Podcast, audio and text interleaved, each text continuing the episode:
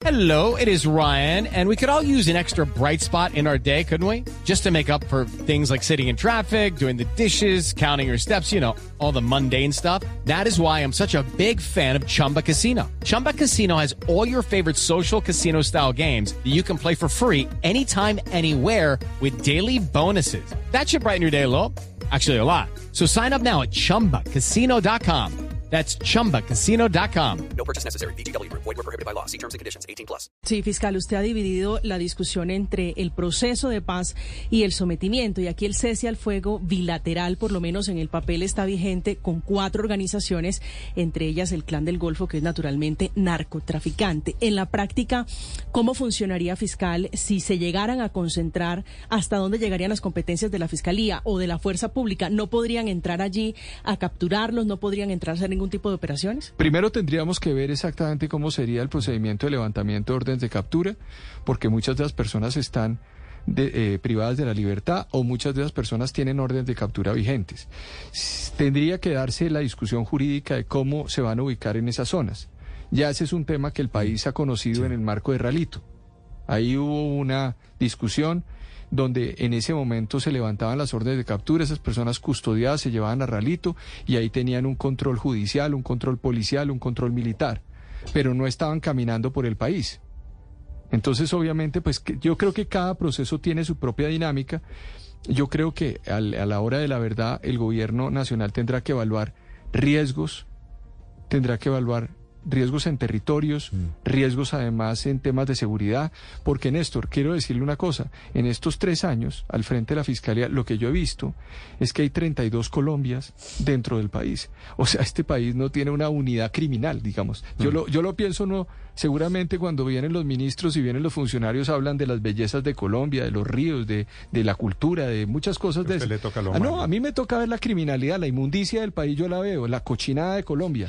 Y esa cochinada de Colombia yo la veo todos los santos días. Y son 32 cochinadas Son diferentes. 32 inmundicias y espejos espantosos viéndolo día a día, día a día, todos los días. Y cada una tiene su propia dimensión y su propia cara. Entonces, cuando usted tiene que meterse a eh, resolver un problema territorial en Colombia, usted tiene que mirar con quiénes están negociando, qué son las, quiénes son las personas, qué tipo de criminalidad hay para efecto de saber. Por eso yo decía, si, si usted está al frente eh, de, del, del quien ve la inmundicia colombiana en términos de criminales, pues hay que invitarlo para ver justamente cuando va a negociar con esa Para que les cuente, Usted es el plomero de la nación. Yo creo que podría ser el, el promero general de la nación. Y desafortunadamente espero en un año ver otro- otras el cargo. perspectivas. sí. Mire, fiscal, habló con el presidente Petro de las preocupaciones que tiene el Departamento de Justicia y el Departamento de Estado de Estados Unidos frente a la suspensión de órdenes de captura y el tema de la extradición y el tema del narcotráfico. No, no entramos en esa discusión. El, el, eh, no, no tocamos ese aspecto puntualmente en la reunión. Y el tema de lucha antidrogas, el tema de disminución de... Él, él está preocupado, él tiene, Lucha la idea, antidrogas. él tiene la idea de que hay que hacer incautaciones y de que hay que hacer interdicciones. Entonces le dije, bueno, las cifras no son buenas, presidente. Entonces miremos por qué no son buenas las cifras hoy, en enero, porque se, este, pues, se bajaron las cifras. Entonces me dijo, venga, yo, yo quiero que, que nos reunamos entonces mensualmente, hagamos un balance de cifras y entiendo que se fue con muchas preocupaciones de la reunión. Seguramente planteó algunas reuniones internas para ver lo de las cifras. Él está preocupado con eso. Él, él me dice, hay que continuar en esa tarea. Le- Claro, él, él plantea también la idea de que la lucha general de mundial ante las drogas ha fracasado, pero pues yo finalmente no entro en ese debate porque pues mi debate es perseguir bandidos, o sea, y perseguir esos criminales y perseguir además judicialmente esas personas porque yo sigo teniendo la ley penal, sigo teniendo dirección antinarcótico, entonces ahí confluimos en la idea de que él sí tiene él está preocupado de que, de que, de que la interdicción sí funcione y me dijo una cosa fundamental. Me dijo, mire, fiscal, dentro de la no repetición es importante en el proyecto de ley que esas personas que se van a someter digan la verdad de quiénes son los que están detrás de esos grandes recursos que ganan, industriales, empresarios, personas además narcos invisibles, para que puedan también generar esa cosa. Yo le dije, me parece magnífico, metan eso y eso sería muy importante para poder hacer el sometimiento en la Fiscalía General de la Nación. En eso hay coincidencia. ¿Dónde se va a hacer el sometimiento, el proceso de sometimiento? En la Fiscalía General de la Nación. Pero usted no va a participar en la redacción de esa ley. No, no, no, porque no es mi función. La participará el gobierno, pero yo creo que los límites que los límites y los temas los hemos venido poniendo en la opinión pública y eh, en el Congreso de la República estaré defendiendo esas posturas. ¿Usted apoya el 10% de la riqueza de los narcos que quede en, sus, en manos de ellos? No, por supuesto que no. Toda la plata de los narcos tiene que ir a las víctimas. Sí. Señor fiscal, una pregunta final. Sé que, sé que tiene agenda. Señor Plomero. Eh, Fiscal, ¿usted está de acuerdo con sacar presos de las cárceles? Por otro lado, que es uno de los intentos simultáneamente que tiene que ver con todo esto del ministro Osuna, del ministro de Justicia. Mire, yo, yo, yo estoy de acuerdo con que cualquier salida de la justicia tiene que ser racional.